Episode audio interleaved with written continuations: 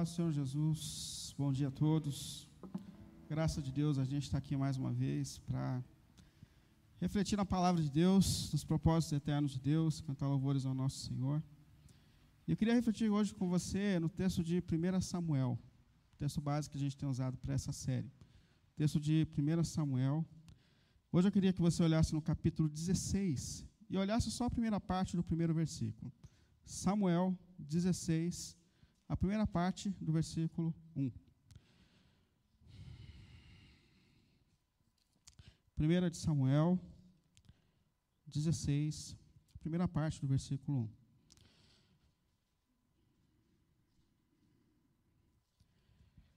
texto diz assim: O Senhor disse a Samuel: Até quando você se entristecerá por causa de Saul?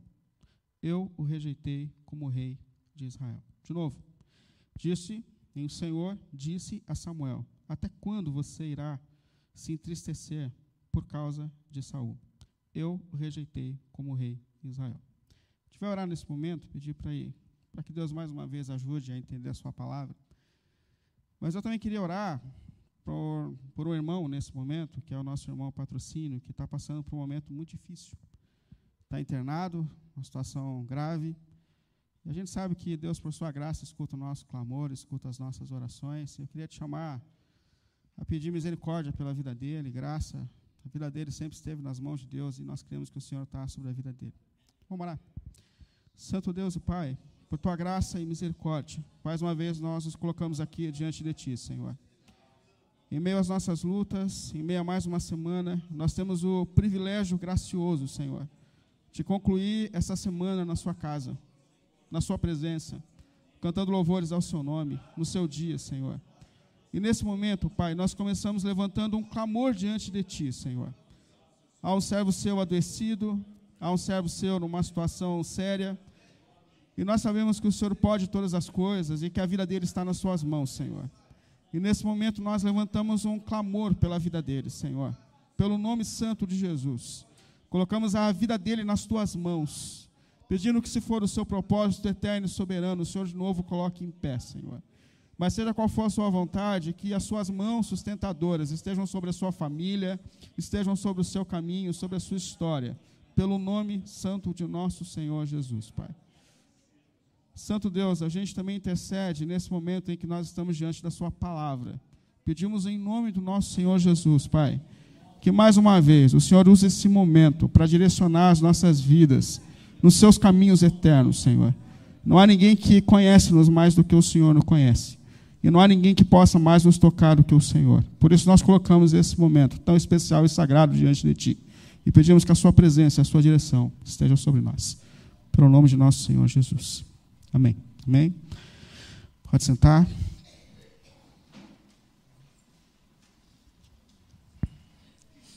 Na semana passada, a gente deu início a uma série nova de reflexões, que a gente tem chamado de Altos e Baixos da Vida. E é uma série que se organiza a partir da história de Davi. Davi. Nós vimos na semana passada que Davi era um homem simples, que vinha de uma família simples, morava em um lugar simples, mas que foi chamado por um Deus que é extraordinário. E esse Deus extraordinário começa a fazer na vida de Davi, na história de Davi, coisas extraordinárias.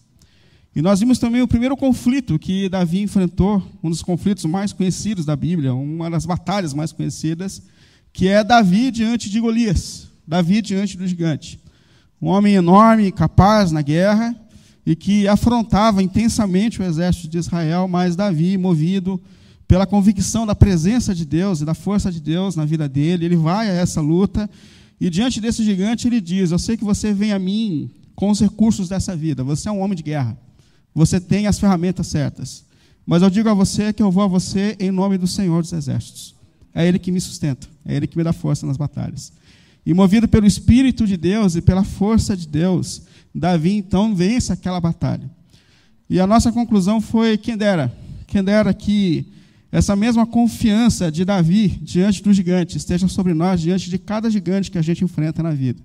Seja nos nossos desafios emocionais, seja na nossa jornada espiritual, seja por vezes diante de um conflito conjugal, seja diante da educação dos nossos filhos, Quem dera que a gente também consiga dizer assim como Davi: eu não luto pelos recursos humanos, mas eu luto na confiança de que Deus está do meu lado e que é Ele que me dá forças para enfrentar cada desafio da minha vida. Bom, hoje a gente continua falando sobre Davi, mas tira os olhos um pouco de Davi e reflete sobre a vida de Saul. Saul é aquele que está reinando naquele contexto histórico. E essa primeira parte da história de Saul acontece em torno do reino de Davi. Enquanto Davi está ascendendo no reino, se tornando uma pessoa cada dia mais relevante, Saul está perdendo. Saul está saindo de cena. Até que chega esse momento do texto em que nós lemos, em que Samuel, usado por Deus, já anuncia, ou que Deus anuncia a Samuel: Eu rejeitei Saul. Saul não será mais o homem escolhido por mim para governar Israel. E diante de uma, de uma fala, de uma mensagem tão intensa de Deus a respeito de Saul, eu não sei você, mas eu me coloco a, a, a pensar: por que Saul foi rejeitado por Deus? Quais foram os erros e acertos de Saul? É, o que ele fez ou o que ele não fez, que faz com que Deus, nesse momento da história, tire dele o reino, tire dele o espírito, tire dele a sua presença. Por que Saul foi rejeitado por Deus? Quais são os erros de Saul? E eu disse na semana passada que, de alguma maneira, a história dos personagens bíblicos são a nossa história. Falar de Davi é falar de mim. Falar de Saul é falar de mim também. Os erros e acertos desses personagens bíblicos, de alguma maneira, fala dos nossos acertos e erros na vida. Os altos e baixos dos homens e mulheres chamados por Deus, de alguma maneira representam os altos e baixos da nossa jornada e da nossa vida. Diante disso, eu queria te convidar a olhar com muita sensibilidade para a história de Saul. E quem sabe hoje Deus usa a história desse homem que se perde na jornada para falar a respeito da nossa jornada. Quem sabe quando a gente olha para os erros da história de Saul, a gente não percebe alguns erros que nós também estamos cometendo e que tem tirado de nós a vontade de Deus ou o prazer de desfrutar da vontade de Deus sobre nós. Bom, só lembrando um pouco de novo do contexto histórico de Saul do povo de Deus. Lembrando que esse é o momento em que o povo está na terra que foi prometida por Deus. Lembrando que a nação de Israel caminhou por muitos anos na direção de uma terra prometida. Saíram do Egito e por 40 anos caminharam para a terra prometida. Eles conquistam a terra. Josué é quem conduz o povo na conquista da terra prometida. A questão é que, quando eles começam essa primeira fase, é, na terra prometida, Deus não coloca sobre eles um rei. Deus coloca juízes. Juízes, mediadores de conflitos, é, sacerdotes que cuidavam da parte religiosa, mas a princípio eles não ganham um rei. E não era o propósito de, de Deus, de fato, dar o rei a Israel. Por quê? Porque na mente de Deus, ele é o rei de Israel, ele é o rei do seu povo. E o desejo de Deus é que cada discípulo, cada parte do corpo, cada membro do corpo de Deus, é, aprenda a desenvolver o seu relacionamento pessoal com Deus como seu Senhor e seu Rei. Esse é o propósito de Deus para mim e para você hoje. Que a gente aprenda a ter um relacionamento pessoal com Deus. Mas o povo pede um rei. O povo começa a olhar para as nações ao seu redor e ele fala: todo mundo tem rei, todo mundo tem líder. Só a gente que não tem, por quê? E há um contexto aqui muito sensível, porque quando eles olham para os povos, povos ao seu redor, esses povos ao redor, eles não tinham só reis. Mas, normalmente, eles tratavam os reis como representações de divindade. Ou seja, quando a nação de Israel diz, eu quero um rei, de alguma maneira ela rejeita o próprio Deus como rei e senhor da sua vida. E começa a transmitir a sua confiança no Senhor a pessoas. E há uma questão muito importante aqui, porque sempre que de alguma maneira nós não dedicamos o nosso relacionamento com Deus e nós colocamos a, a deixar com que pessoas sejam mediadores, a gente pode cometer o mesmo erro. Quando você depende de pastor, depende de pessoas de oração, quando você depende de alguém para conduzir a sua vida espiritual, o mesmo erro pode estar acontecendo também sobre a sua vida. Bom, o homem escolhido por Deus para então ser o rei, porque Deus não quer, mas a nação persiste. Então Deus fala assim: não, então dá um rei para eles, eles querem isso. Avise-os das consequências que isso trará para a jornada e para a vida deles, mas se eles persistem em que eles querem o rei, então dê a eles o rei. E Deus permite. O homem que foi chamado para reinar, para ser rei, é Saul. E é interessante, quando a gente olha ali o chamado de Saul, a gente olha para alguém que tinha todas as virtudes de fato para ser um líder, para ser um rei. Ele vinha de uma família séria, relevante, o pai dele era um homem relevante. É, esteticamente, ele é o cara perfeito para liderar. O texto diz que ele era o homem mais alto de Israel. Os mais altos em Israel batiam apenas nos seus ombros. Ou seja, ele é um cara diferenciado. Ele é um cara diferenciado. E Saul, ele tem uma representação daquele que é chamado pela virtude humana, daquele que parece capaz por sua própria capacidade. Davi é aquele que é chamado pela graça de Deus. Saul não tinha nada, Davi não tinha nada para ser rei, mas Deus o usa pelo seu poder, graça e misericórdia. Samuel, Saul é o homem chamado por virtudes pessoais. E é interessante que quando a gente olha para o começo do reino de Saul, ele vai bem. Inclusive, no dia da sua posse como rei, ele se esconde. Para alguns teólogos, ele foi dissimulado. Para outros, de fato, ele viu que ele não tinha condições para tamanha missão.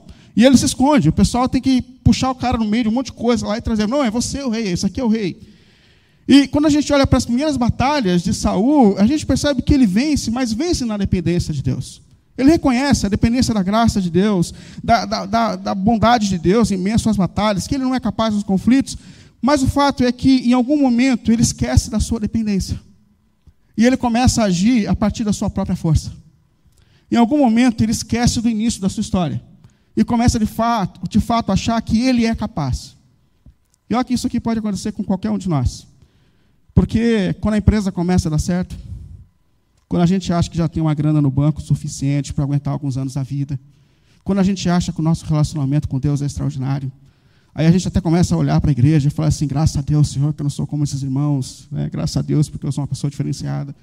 Quando a gente acha que tudo na família está em ordem, a gente tende também, em algum momento, a esquecer o quanto nós somos dependentes da graça e da misericórdia de Deus, que nos sustenta a cada minuto. Por isso que o texto diz que aquele que está em pé tem que cuidar para que não caia. Agora aqui tem uma questão. Como a gente pode errar como a gente pode evitar os erros de Saul na nossa vida, na nossa história? Como a gente pode viver uma vida sem esquecer do quanto nós somos dependentes da graça e da misericórdia de Deus em nossa jornada? Eu coloquei aqui três questões, ou três erros de Saul. Vamos falar mal de Saul hoje. Mas três erros de Saul, que talvez sejam os nossos erros, as nossas fraquezas. E com essa vantagem que Deus nos dá, porque a gente pode olhar para trás. Saul viveu a história, nós estamos olhando para a história. E quem sabe hoje Deus nos faz olhar para nós mesmos e perceber se algumas falhas também estão em nós. E nos corrige para que nós sejamos conduzidos a caminhos eternos, confiando na graça e na misericórdia de Deus. Primeiro erro de Saul. Primeiro erro de Saul. Capítulo 13. E eu vou discorrer alguns textos aqui. Não vou ler porque eles são muito longos, mas lá no capítulo 13, o texto fala de um momento tenso para Israel. O exército filisteu se posicionou no campo de batalha para lutar contra Israel. E o exército filisteu, ele é incomparavelmente mais forte do que o exército de Israel. O exército de Israel tem pouca gente. A nação de Israel não sabia lidar com o ferro. Inclusive, para afiar suas espadas, ou suas ferramentas de trabalho, que eram feitas de metais, eles dependiam dos filisteus. Pensa, os caras estão no campo de batalha com eles.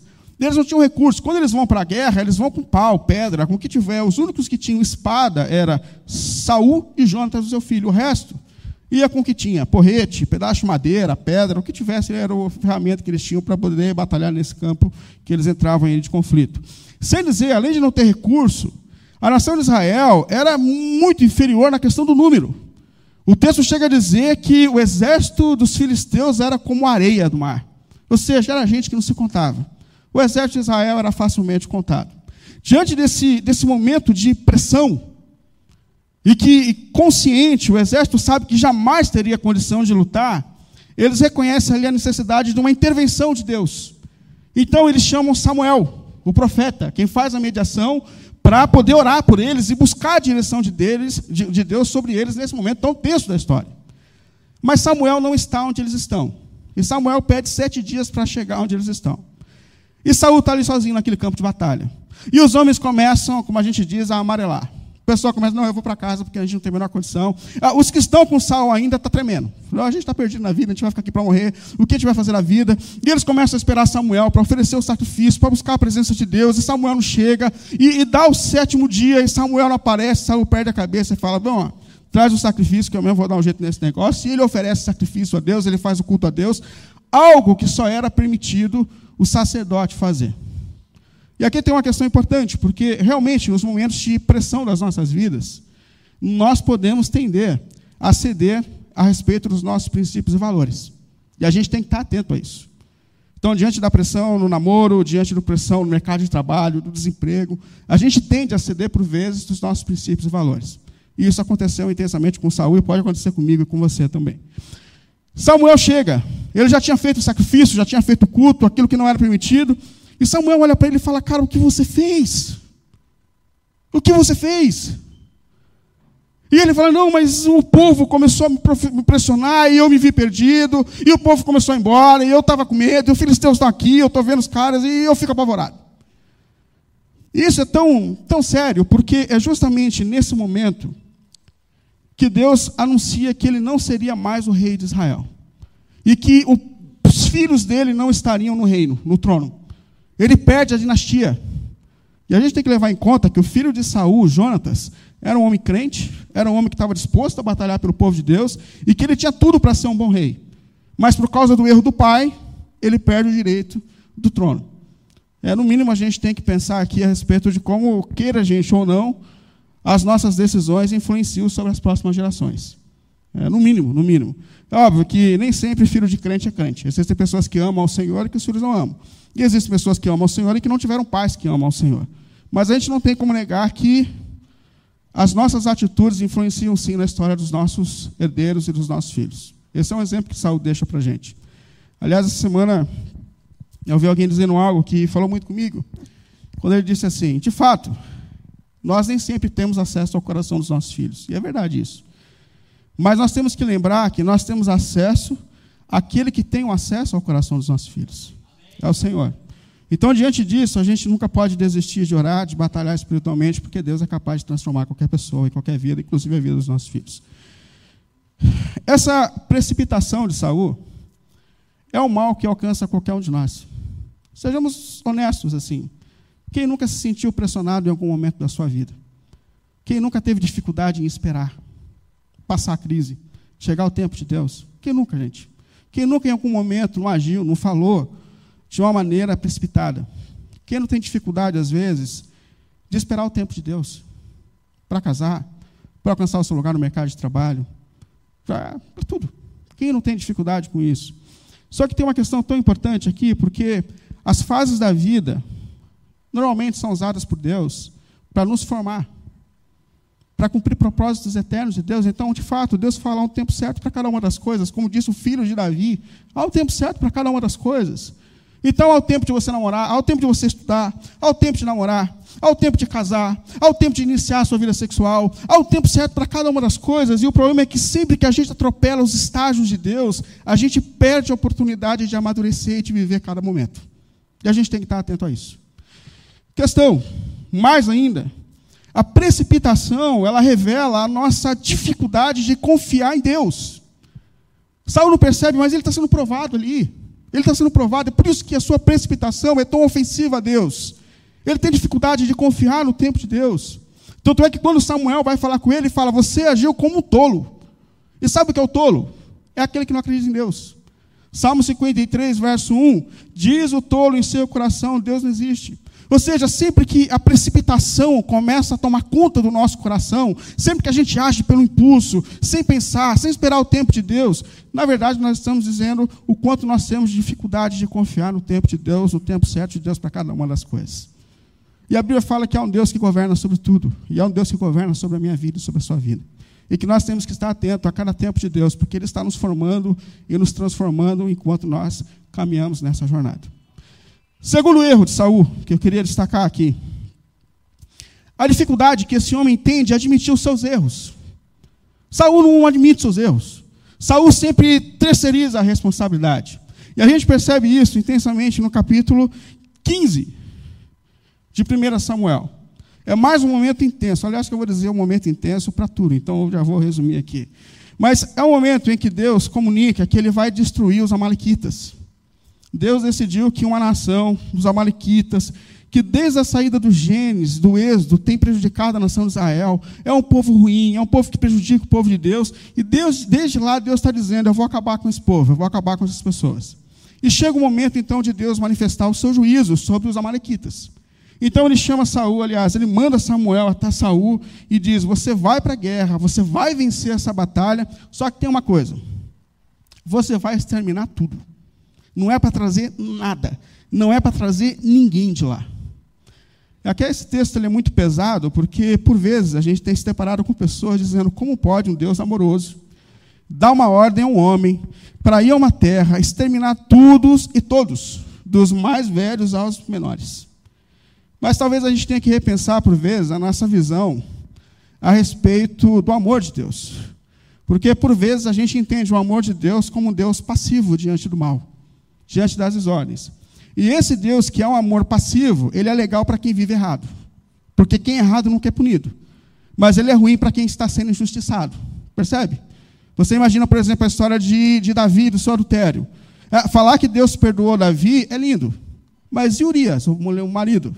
que foi morto injustamente, que foi traído, como fica? Portanto, por vezes, essa ideia que a gente tem de um Deus amoroso e passivo diante do mal e da maldade, ela está de fato equivocada. Não é exatamente isso que Deus está dizendo. Então, primeiro, a gente talvez tenha que rever a nossa visão do que é o Deus de amor. Porque a Bíblia fala muito que Deus está irado, chateado com a maldade, com a injustiça, com tudo aquilo que há de ruim acontecendo nesse mundo. Há um Deus que é amor e que fica irado com o mal. Segundo, a gente precisa confiar na justiça de Deus. Eu não consigo entender, mas se Deus disse que era o momento de colocar um ponto final na história daquelas pessoas, é justo. É justo. Deus é justo por essência, por mais que eu não entenda. Por vezes esses movimentos. E não só isso, a palavra de Deus fala que esse mesmo Deus que colocou um ponto final na história dos Amalequitas, que colocou um ponto final na história de Sodoma e Gomorra, que colocou um ponto final na história de Noé, é um Deus que há de se levantar do seu trono e há de colocar um ponto final na história. E ele fala: Felizes aqueles que se arrependem dos seus pecados, felizes aqueles que se lavam as suas vestes no sangue do Cordeiro de Deus, felizes aqueles que usam o tempo que ainda lhes resta para viver uma vida para a glória do seu Redentor, felizes. Porque esse Deus há de fato de manifestar a justiça sobre tudo e sobre todos. Agora, Saul vai ao campo de batalha e ele vence a guerra, como Deus disse. Problema, ele traz aquilo que lhe é interessante. Deus disse claramente: não é para trazer nada, não é para trazer ninguém. Mas ele traz o rei, Agag. Ah, ele viu que o rebanho era bom, muito boi bom, gordo, ovelhinha. Ele falou: cara, isso aí a gente tem que levar. Ah, ele vê também que tem um celular caído no chão, um iPhone de última geração. Ele falou: cara, de boa, assim, mas vamos. Pega aí os iPhones, o carregador, o que tiver, assim, vamos levar para casa esse negócio, porque dá para a gente usar para fazer pregação. A gente vai usar, acessar o culto, mas vamos levar esse negócio para a glória de Deus. E naquela noite, Deus falou com Samuel intensamente. E falou: Cara, eu, eu, eu me arrependo. Eu me arrependo de ter chamado esse homem para liderar o meu povo. Eu me arrependo.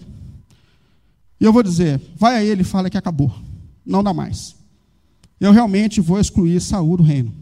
Acabou a minha aliança com ele. Naquela noite, Samuel se contorceu a madrugada inteira em oração, diante da desobediência. E ele vai até Saul logo pela manhã. Quando ele chega ao lugar onde Saul devia estar, Saul não está, porque ele foi a outro lugar oferecer, fazer um monumento para si mesmo. Ele foi fazer uma estátua para ele mesmo. Aí Samuel vai até onde ele está e fala: Cara, o que você fez? Quando, Samu, quando Saul vê Samuel, a primeira coisa que ele fala é: Deus te abençoe, irmão. E eu vou dizer para você: eu fiz exatamente como Deus mandou. Tudo que Deus mandou. Eu falo, peraí, peraí, peraí. Eu estou escutando barulho de bicho lá fora. É teu? Ah, não, não. Eu trouxe o rei. Trouxe o rei provavelmente como um troféu né, da sua batalha, da sua vitória. Ah, e eu também vi uns animais bonitos lá e eu trouxe, mas eu trouxe para a gente oferecer culto de sacrifício a Deus. Eu trouxe para o Senhor. Aí tinha algumas coisinhas lá espalhadas, um iPhone, os meninos pegaram, também trouxeram, mas assim é tudo para a tua glória. É tudo para te servir, Senhor. Samuel manda literalmente Saul calar a boca. Fica quieto. Fica quieto. Escuta. E ele traz naquele momento uma intensa palavra de repreensão e de rejeição da parte de Deus sobre a sua vida e sobre as suas atitudes de desobediência. Saul fica desesperado. E ele começa a implorar: tem misericórdia de mim, me perdoa. Vamos fazer culto junto, vamos, vamos subir um monte, vamos fazer alguma coisa. Pelo amor, tem misericórdia de mim. E quando Samuel está saindo, Saul se atira, agarra Saul, Samuel e rasga a roupa de Samuel. E Samuel olha e fala assim: assim como minha roupa rasgou, o seu reino se rasgou e o teu reino acabou. Daquele dia, o texto fala que eles nunca mais se encontraram, nunca mais se viram. Acabou. Vamos discutir um pouco aqui sobre o que está acontecendo com a vida de Saul. Primeiro, como ele é um homem que tem dificuldade de ser íntegro. Percebe que a obediência de Saul ela é sempre parcial. Aliás, Saul obedece quando está relacionado ao seu interesse pessoal. E por essas coisas ele está a fim de lutar.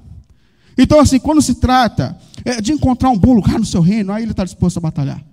Quando se trata de se tornar um homem conhecido nas redes sociais da Palestina, aí ele está conhecido, ele está tá de fato a lutar. É, quando se trata de ser amado por todos, aí ele está disposto a lutar. Quando trata de, de buscar glória para si mesmo, aí ele está disposto a lutar, ele, tá, ele faz jejum, ele faz campanha, ele faz tudo. Ele está disposto a lutar. Por essas conquistas externas da vida, ele está disposto a lutar. Mas há uma questão na vida de Saul. Saul não luta por seus pecados pessoais. Saul não luta por transformação da sua vida. Percebe? Saul não quer falar dessa natureza desequilibrada, do seu ego desequilibrado. Saul não quer falar dessa ganância, desse materialismo. Saul não quer falar a respeito do seu casamento desordenado. Saul não quer falar a respeito dos sites secretos que ele acessa, mas ninguém sabe. Percebe? Ele não quer falar daquelas séries podres que ele assiste e que enchem a vida dele de coisa ruim, de sexualidade. Ele não quer falar sobre isso. Ele quer falar sobre, sobre as conquistas externas da vida. Essa é a grande luta de Saul. E é nesse momento que Deus usa Samuel para falar uma das coisas mais conhecidas da Bíblia. Misericórdia é melhor do que sacrifício. Em outras palavras, mais importante do que os seus sacrifícios espirituais é a sua vida transformada pelo poder do Evangelho de Jesus. A gente tem que lembrar que Deus já tinha dito para Samuel, quando ele chega na casa de Jessé, de fato, quando vocês olham para as pessoas, vocês julgam por questões externas, mas eu sou o Deus que vê o coração, eu sou o Deus que vê os cantos mais íntimos da alma. Eu te conheço, eu sei que você é, e é no mais íntimo que Deus quer nos transformar. É aí que Deus quer nos transformar. Uma outra questão é um cara incapaz de admitir os seus erros.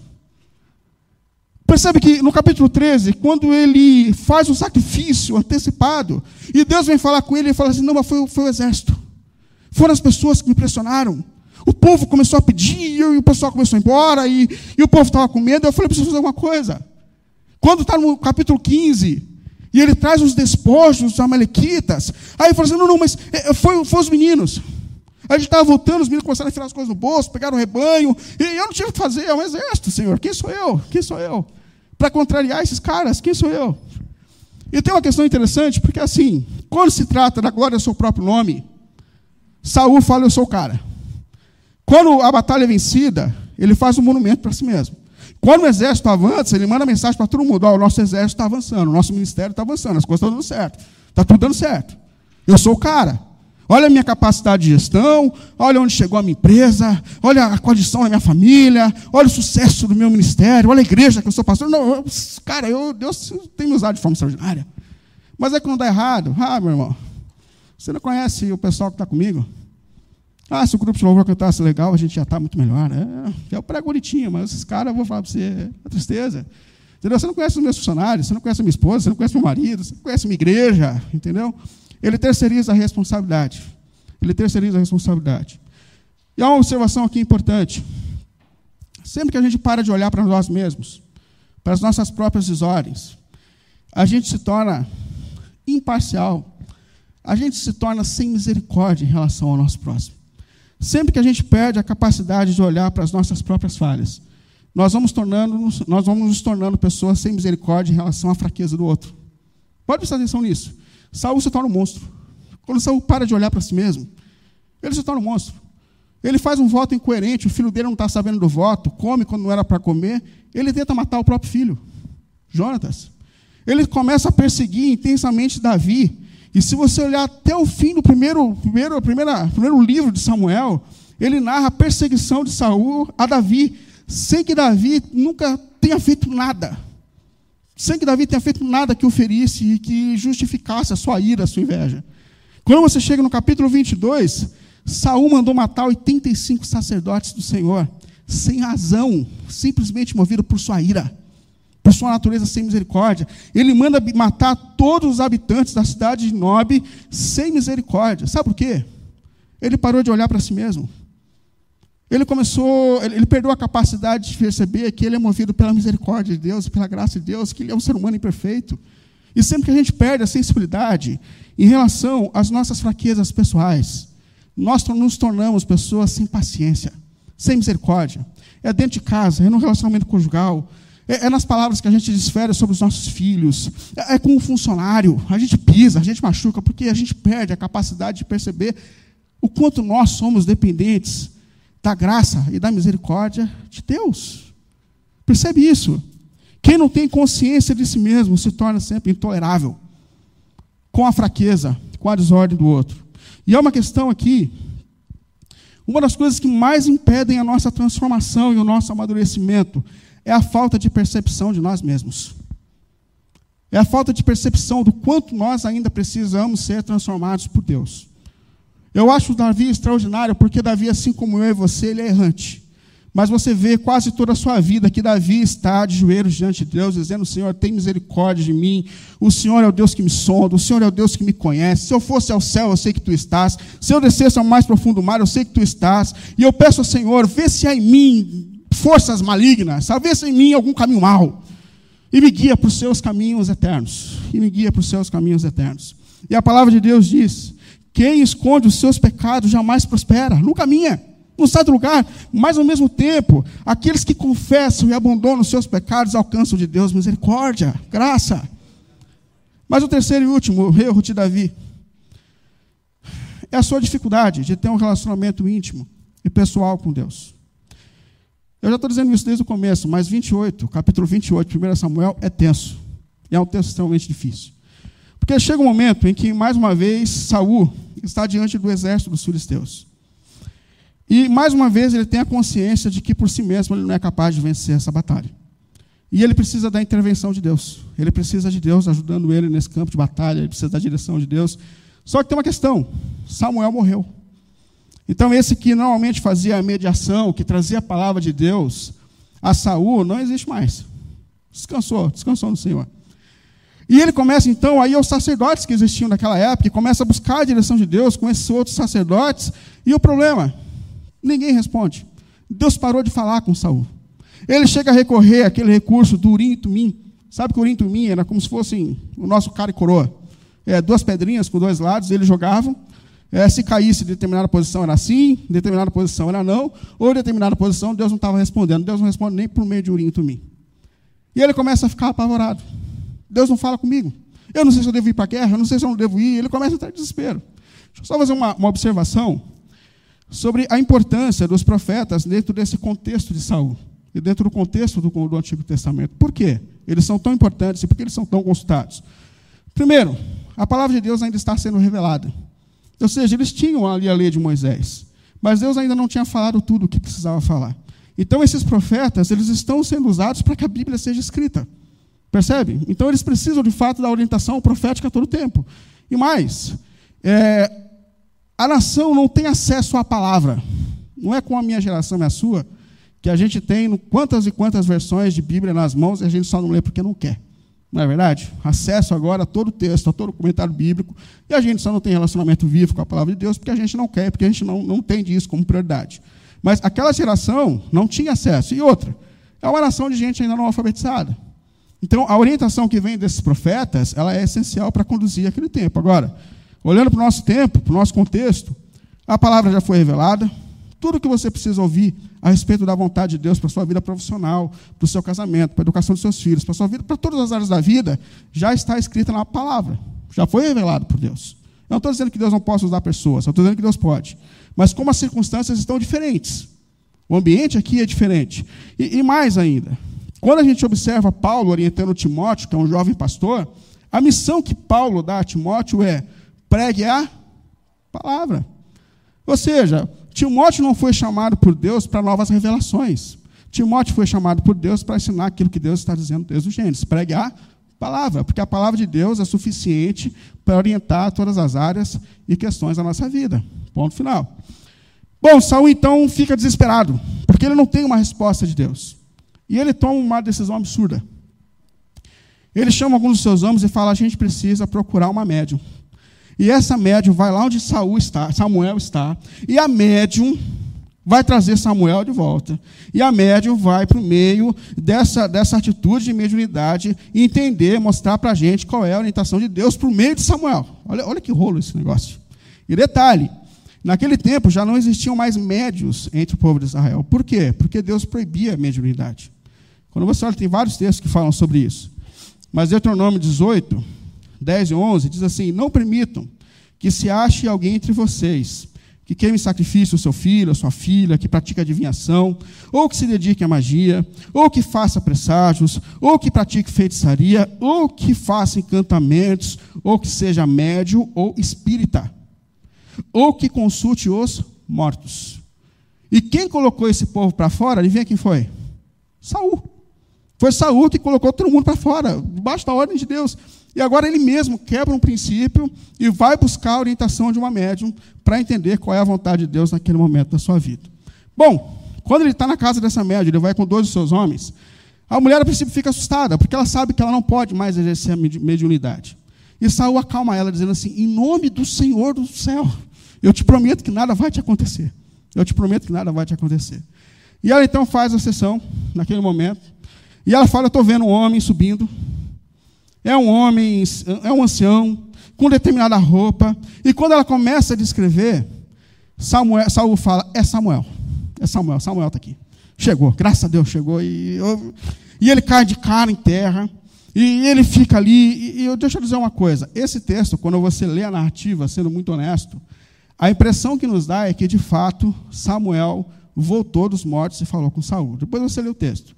Mas deixa eu colocar aqui algumas coisas aqui para a gente pontuar a respeito desse texto. Primeiro, o que a Bíblia diz sobre o morto? O que a Bíblia diz sobre a alma? A Bíblia não fala que o ser humano tem uma alma, ou seja, que tem uma parte material do ser humano, que quando ele morre, anda por aí, que você consulta, desconsulta, que você manda embora e ele volta. Não, não fala isso. A Bíblia fala que o ser humano é uma alma. O que é a alma? A alma é a junção do corpo criado por Deus e do sopro de vida. Gênesis 2, 7. Deus fez o corpo da terra e soprou o fôlego de vida, e o homem tornou-se uma alma.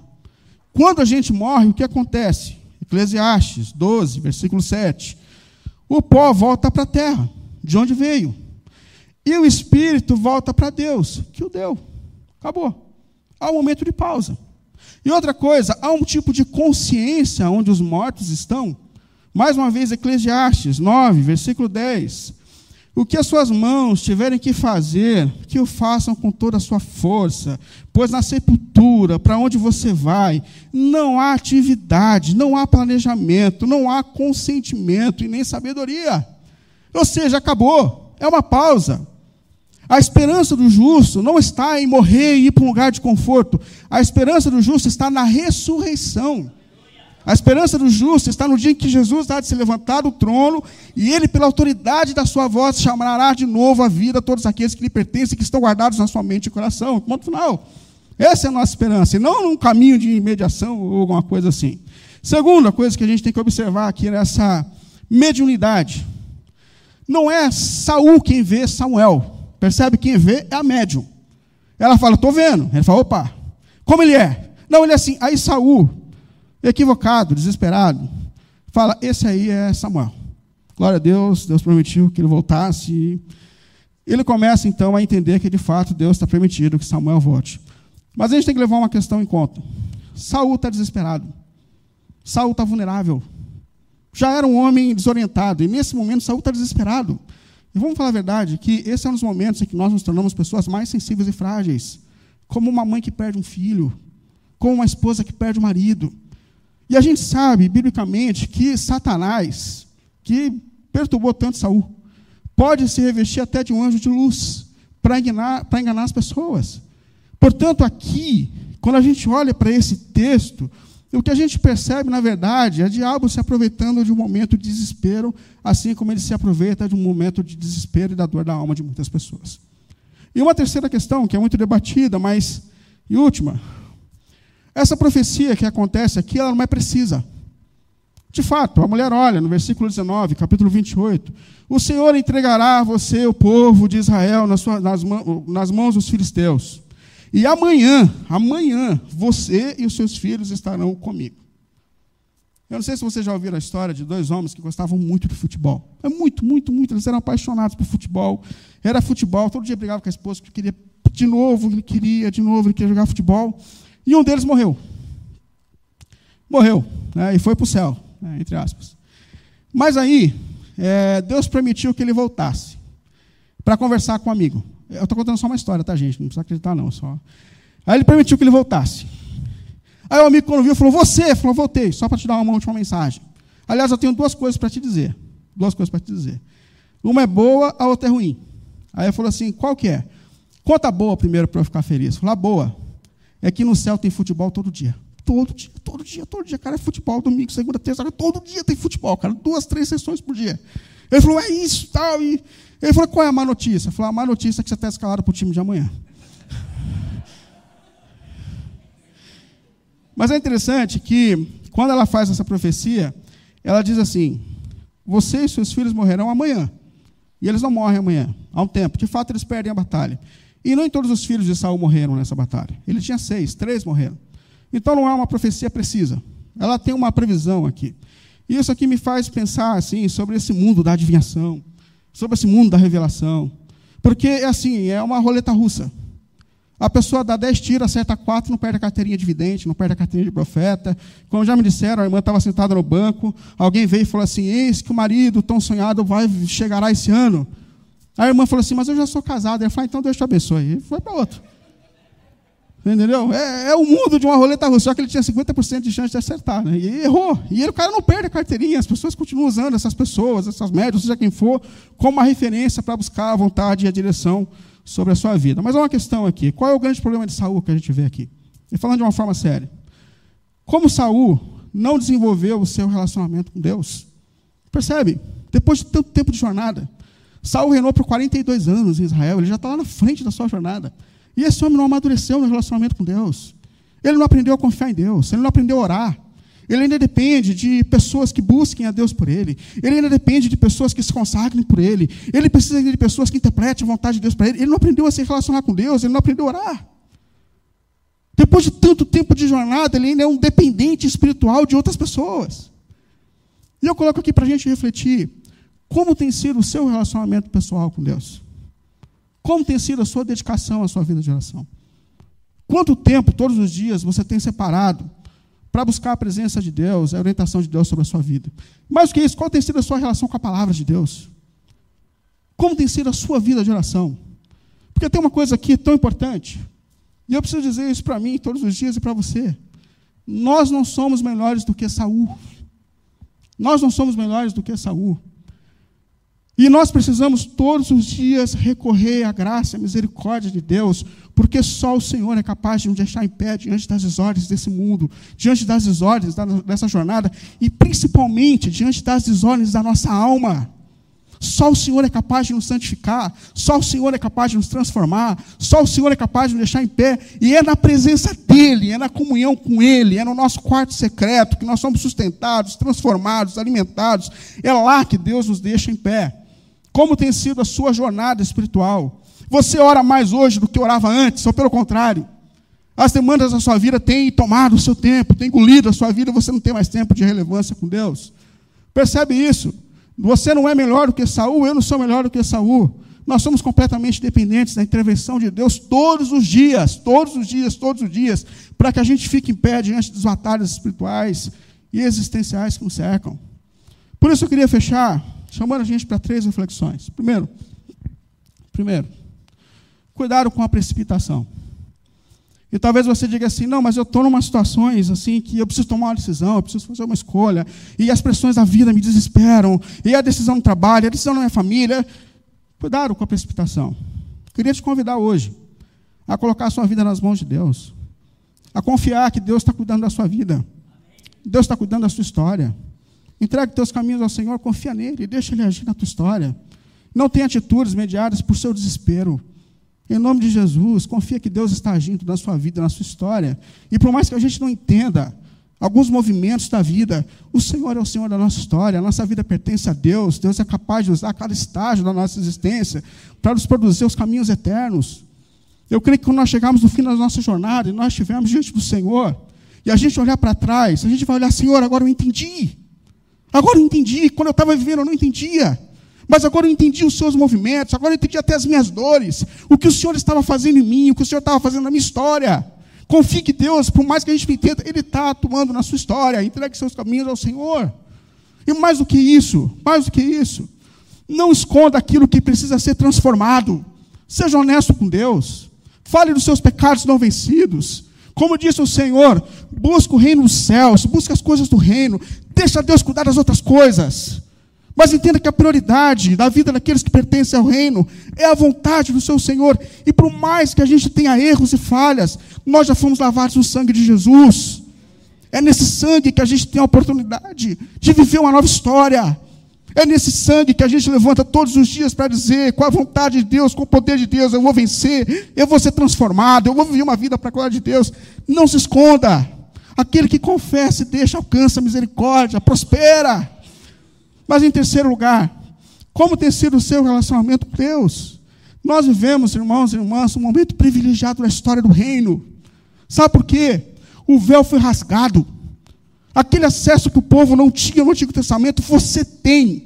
Você tem. Você tem acesso ao trono, você tem acesso à presença de Deus, e depende de mim e de você. O Espírito que agia de forma poderosa na vida de Samuel, agora foi derramado sobre toda a carne. Percebe? Ele está disponível a você. E a gente precisa sair daqui dizendo: Senhor, eu vou viver uma vida para a glória, eu vou rever minha agenda, eu vou ter tempo de relevância com o Senhor, porque eu sei que só o Senhor é capaz de me sustentar e só o Senhor é capaz de me transformar. Que Deus nos ajude, que a gente tenha uma história para a glória de Deus que nós sejamos transformados na jornada, pelo nome de Jesus. Ficar em pé, vamos lá.